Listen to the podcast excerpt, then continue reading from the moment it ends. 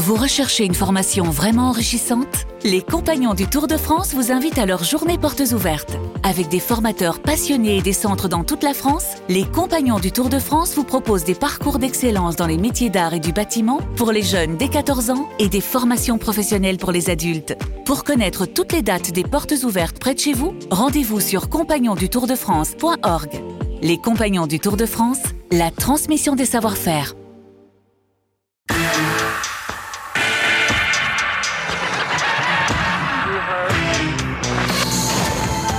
Bonjour, c'est Dominique Rizet. Dans ce podcast en trois parties, nous allons vous raconter, Rachid Embarki et moi, l'histoire de Fabienne Cabou, l'infanticide de Berck. Un épisode de Faites entrer l'accusé écrit et réalisé par Agnès Hupschmann, rédactrice en chef Isabelle Clairac. Bonne écoute.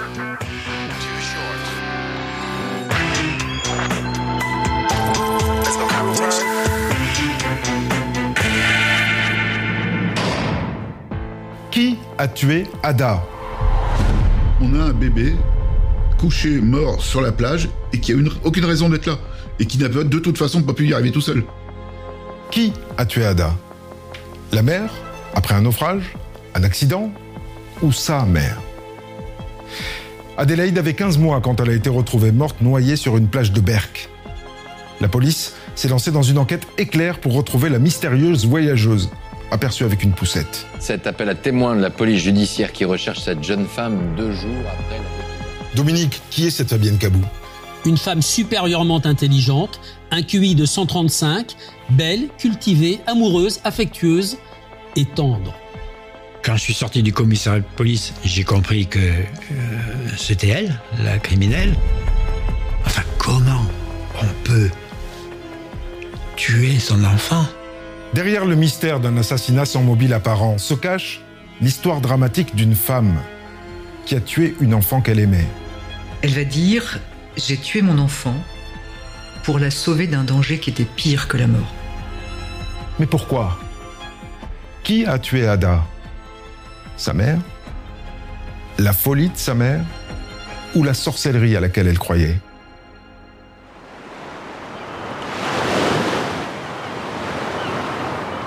20 novembre 2013. 8 heures du matin. Il fait 6 degrés sur la plage de Berck. La mer est basse et les pêcheurs de crevettes en profitent pour pousser leurs filets. Philippe Martin, pêcheur. Je me souviens, moi j'avais fait 8 kilos, ce qui était quand même énorme. On avait fait une très bonne pêche. On remonte tout, on replie notre filet. On retourne jusqu'à quitter le- la plage.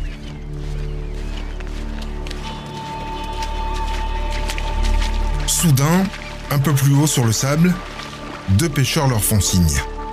Les deux collègues se sont arrêtés devant, je dirais, une petite masse, masse noire, ou bon, nous on pensait plus précisément à un phoque, ou des fois des, des, des filets, ou des choses rejetées des, des bateaux par la mer. Ils nous ont dit qu'ils avaient découvert une enfant, une enfant euh, donc sur la plage. On y est allé pour euh, pas déjà voir, parce que notre étonnement, euh, c'est un bébé, oui. C'est surprenant, ouais. Mais on trouve ça affreux, affreux.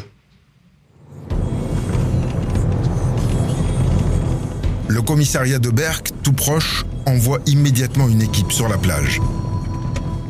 Brigadier chef Fabrice Kazmierzak, commissariat de Berck-sur-Mer.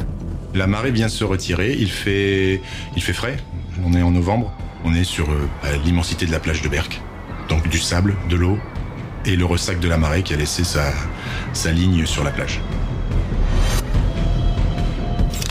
Le bébé est sur le dos. On a même l'impression qu'il est endormi. Il a son bras gauche euh, le long du corps, le bras droit un petit peu plus écarté. Brigadier Frédéric Dieval, commissariat de police de Berck-sur-Mer. On se retrouve face à face avec une, le visage d'une petite fille. Je dis le visage parce que il y a que ça qui ressort. Sa tête est levée dans une capuche. Elle a un petit hématome à l'œil. Elle a un écoulement de sang au niveau du nez. Et son visage est euh, plein de sable.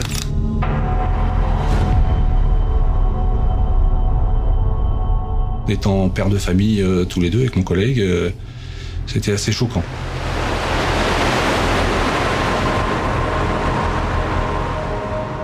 On se dit à ce moment-là, les parents, ils sont où? Ils sont où les parents de cet enfant?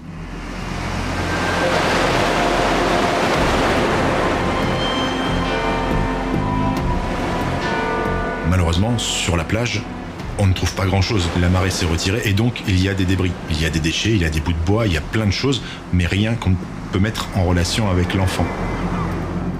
Les seules empreintes qu'il y ait, c'est euh, les, les pêcheurs à pied qui passent à la proximité et qui fait la découverte.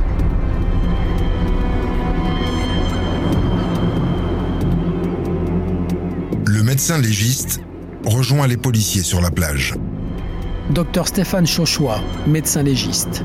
Là, j'ai trouvé des OPJ sidérés. C'était. Voilà, on se disait trois mots, quoi. C'était lourd. On a un bébé couché, mort sur la plage, et qui a une- aucune raison d'être là. Et qui n'a de toute façon pas pu y arriver tout seul. C'est le seul en dix ans de carrière de médecine légale euh, que j'ai eu, euh, alors qu'on habite à la mer. Corps de l'enfant est rapidement emmené à l'hôpital de Boulogne-sur-Mer pour être autopsié. Cet enfant dans sa doudoune bleue euh, sur le dos, cyanosé, c'est-à-dire euh, manifestement noyé avec un manque d'oxygène. hein. Quand il y a un manque d'oxygène, la peau devient bleue. On constate pas de lésion euh, majeure, quoi. Pas de fracture évidente, rien du tout. On n'a pas retrouvé de traces de violence. C'est pas un enfant qui a été battu puis jeté à la mer. On avait, euh, on avait rien, rien du tout. Brigadier chef Fabrice Casemirzac, commissariat de Berck-sur-Mer. On pense, on est à la mer, il y a un bateau qui a coulé, il y a, il y a les ferries de Calais qui, euh, qui ont peut-être perdu un enfant. Voilà, on pense surtout tout de suite à ça. Et en ce sens, on déclenche les secours.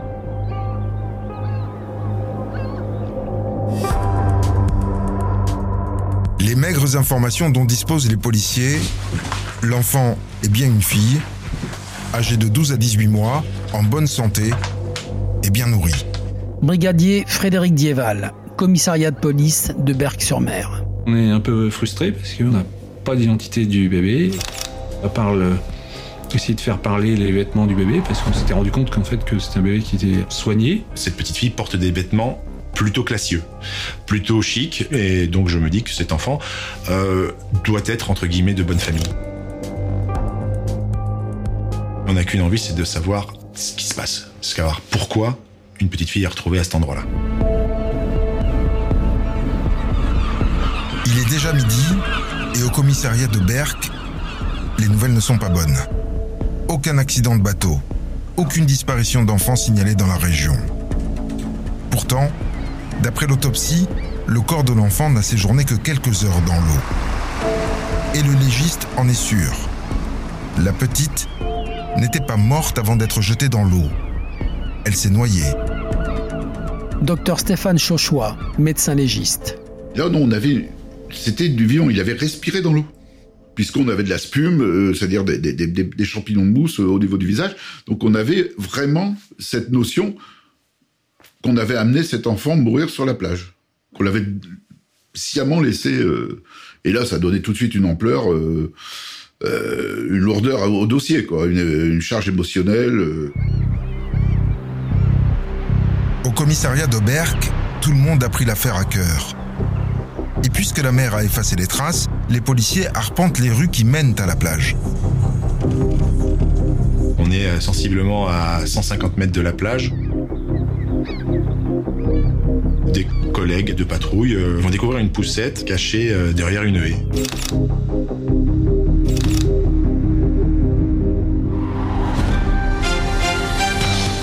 L'enfant retrouvé sur la plage de Berck-sur-Mer hier est morte noyée. Une autopsie a été pratiquée.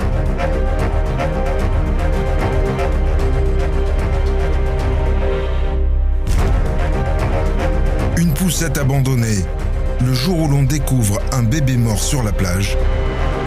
En quelques heures, la nouvelle du drame fait le tour de la station balnéaire. Docteur Stéphane Chauchois, médecin légiste.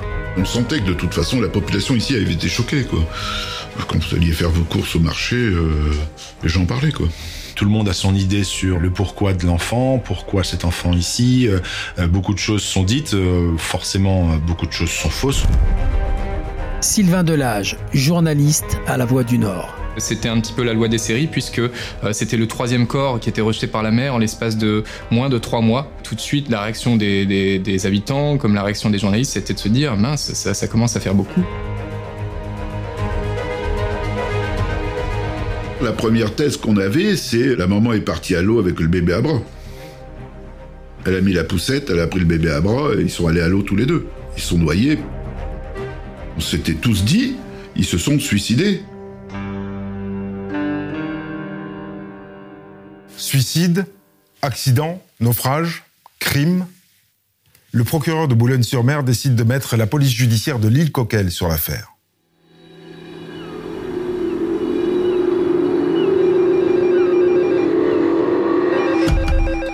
Il est 17h ce 20 novembre quand un appel au commissariat de Berck vient faire basculer l'enquête.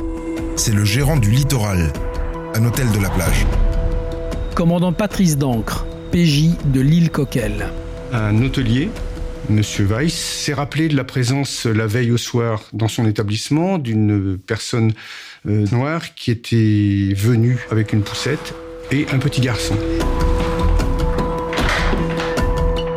La dame n'avait ni réservation ni bagage. Elle a pris une chambre pour la nuit. L'hôtelier nous a dit, elle m'a balancé un nom que phonétiquement je vous redonne comme étant Kabou.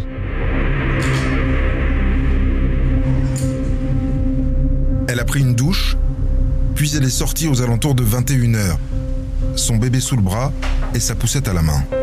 C'est un petit peu bizarre, on va dire, compte tenu effectivement du fait qu'il fasse nuit, qu'il fasse très froid. Je crois que la température est descendue de l'ordre de 0 degré. Elle est sortie avec l'enfant dans la poussette. C'est un peu étonné de cette euh, promenade, on va dire, euh, nocturne. Il a entendu rentrer effectivement plus tard, mais ne l'a pas vu. Le lendemain matin, la cliente a réglé sa chambre à l'accueil. Et à la surprise de l'hôtelier, elle n'avait plus ni poussette, ni enfant. Elle précise qu'elle a remis l'enfant à son père. Euh, elle règle sa chambre, elle dit qu'elle a passé une bonne nuit. Euh, elle s'en va comme si de rien n'était en fait. Ce qui a intrigué l'hôtelier, c'est la disparition d'un enfant en bas âge euh, qui pouvait correspondre tout au moins en âge avec l'enfant qui était retrouvé sur la plage. Cependant, il y avait une contradiction et le fait que ce soit une fille alors que l'hôtelier nous parle d'un garçon. C'est les seuls éléments qu'on a de concret. Donc on est obligé d'aller très vite là-dessus. Les policiers de l'île Coquel visitent aussitôt la chambre d'hôtel. Mais il reste peu de traces du passage éclair de la voyageuse. Un gobelet en plastique, un emballage, le butin est maigre.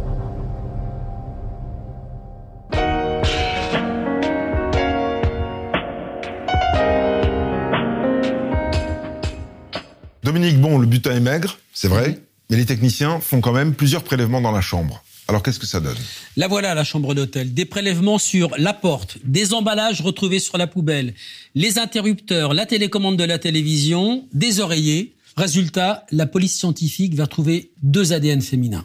Et est-ce que l'un de ces ADN correspond à celui du bébé retrouvé sur la plage? Oui, le bébé a bien séjourné dans cette chambre d'hôtel. On retrouve aussi l'ADN du bébé sur la poussette et sur la poussette, le deuxième ADN qu'on retrouve est le deuxième ADN de la chambre d'hôtel. Est-ce qu'il y a un lien de parenté entre les deux ADN féminins? Oui, ils possèdent des allèles communs, c'est-à-dire des gènes communs.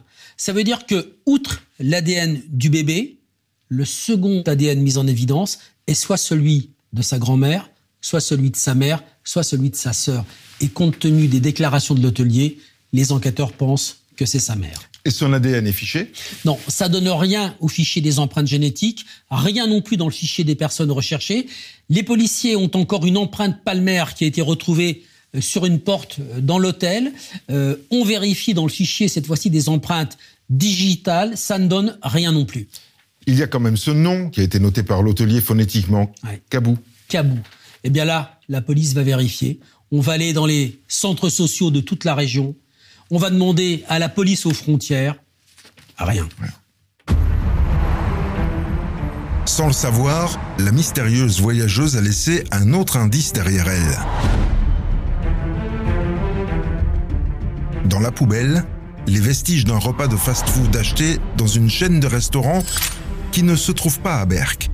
Commandant Patrice Dancre, police judiciaire de l'île Coquelle. Ça nous laisse supposer que la personne n'est pas de Berck, puisque les, les autogrilles ne sont qu'en gare du Nord, en gare de Lille, gare du Nord à Paris, je précise. Donc forcément, ça a orienté nos recherches sur une distance beaucoup plus longue et plus loin que Berck.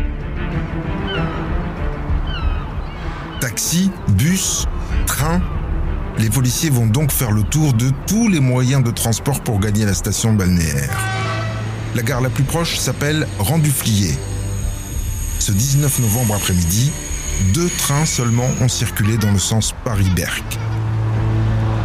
On a étudié toutes les rames de train avec tous les passagers, avec tous les paiements carte bancaire. On a bloqué immédiatement toutes les caméras de vidéosurveillance de toutes les gares et de toutes les stations d'autoroute où il y avait un autogrill. Ça fait plusieurs centaines de, de- de caméras dont on a bloqué l'ensemble des images. Des heures et des heures d'images dans lesquelles les policiers vont tenter de repérer la silhouette décrite par l'hôtelier. Une femme à la peau noire, d'une trentaine d'années, les cheveux tirés. Elle a un sac avec elle, qui est un sac marron. Elle a un, un vêtement qui est un genre de doudoune euh, assez imposant. Euh, ça fait que ça nous aide aussi dans les recherches. La voilà. Poussette, parc à noir. C'est elle qui entre dans la gare du Nord. La caméra la suit à l'intérieur, puis sur le quai. On a retrouvé la trace d'une dame qui est montée avec une poussette dans un train à Paris, qui est arrivée aux alentours de midi, une heure, je crois, à Berck, qui pouvait correspondre au signalement que donnait M. Weiss.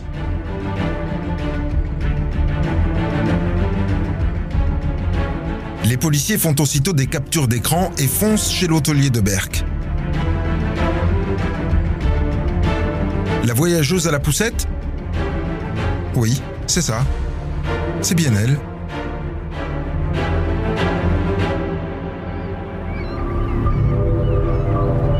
Peu à peu, les images de vidéosurveillance permettent de retracer tout le parcours de la mystérieuse voyageuse. L'aller Paris-Berck le 19 novembre, puis le retour le lendemain, toute seule. On a retrouvé la même personne, puisqu'elle avait le- le- les mêmes vêtements et le même sac, sans la poussette, à la descente d'un train à destination de Paris le lendemain. La gare du Nord, elle s'est engouffrée ensuite dans le métro, et le métro, après, on perd sa trace. Donc on avait comme simple hypothèse que cette personne habitait dans le sud ou dans l'est de Paris.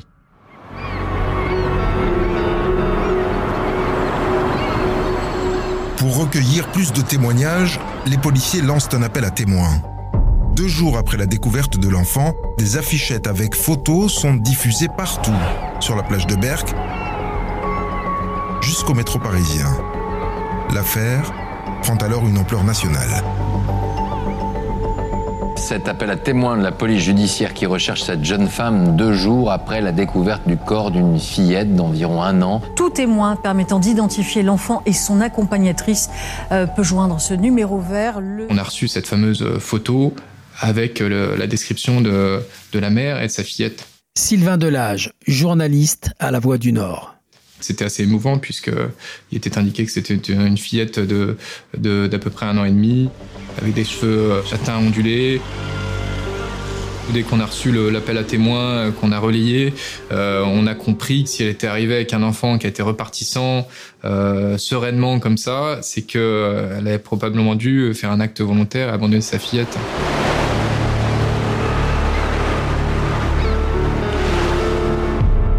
Les fonctionnaires qui ont travaillé sur ce dossier, on était tous presque convaincus qu'il s'agissait d'un homicide. Elle a payé tous ses déplacements en espèces, son train, son hôtel, euh, tout, autogrill, tout, tout a été payé en espèces, aucune trace, pas de carte bancaire. Il n'y a pas de téléphone relevé. Ça laisse supposer qu'il y avait une forme de préméditation dans le déplacement. Et le fait de ne pas signaler la disparition d'un enfant euh, de 15 mois, voilà, pour nous, il y avait peu de doute sur le fait qu'il y ait quelque chose de criminel.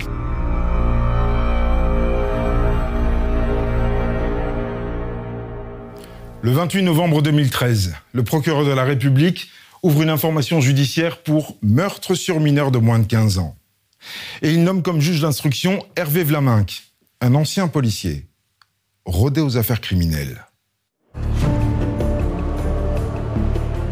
Toute la journée, les témoignages affluent au bureau d'Hervé Vlaminck. Il y a Sylvie qui a aperçu la voyageuse et son bébé dans le hall de la gare. Corinne qui est montée dans le bus avec elle. Jean-Max qui lui a indiqué la direction de la plage.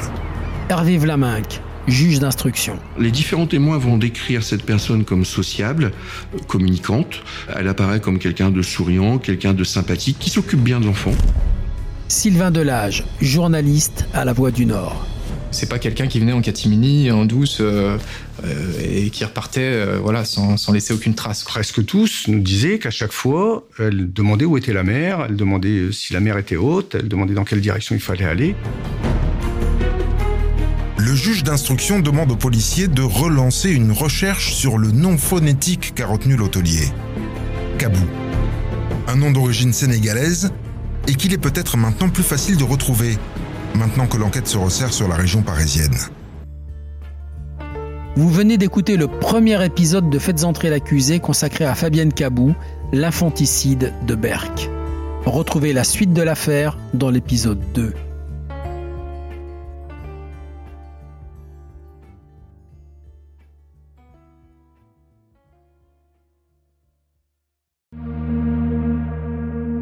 Bonjour, c'est Dominique Rizet. Une poignée de secondes, voilà tout ce qu'il faut pour qu'une vie bascule. Juste une poignée de secondes. Un sursaut, un instant où le destin bifurque dans une direction ou dans l'autre. Sur le coup, je pensais pas qu'il était mort parce que je voyais pas de sang, on voyait rien quoi en fait. Sébastien s'est jeté sur son père. L'affaire Grégory, l'affaire Daval, l'affaire Cahuzac, vous les connaissez toutes, ça fait 40 ans que je vous raconte ces destins brisés. Aujourd'hui, dans l'instant où, découvrez les confessions de ceux qui sont au cœur de ces affaires. Ils me racontent et vous racontent ce qu'ils ne pourront jamais oublier. L'instant où, un podcast BFM TV raconté par Dominique Rizet.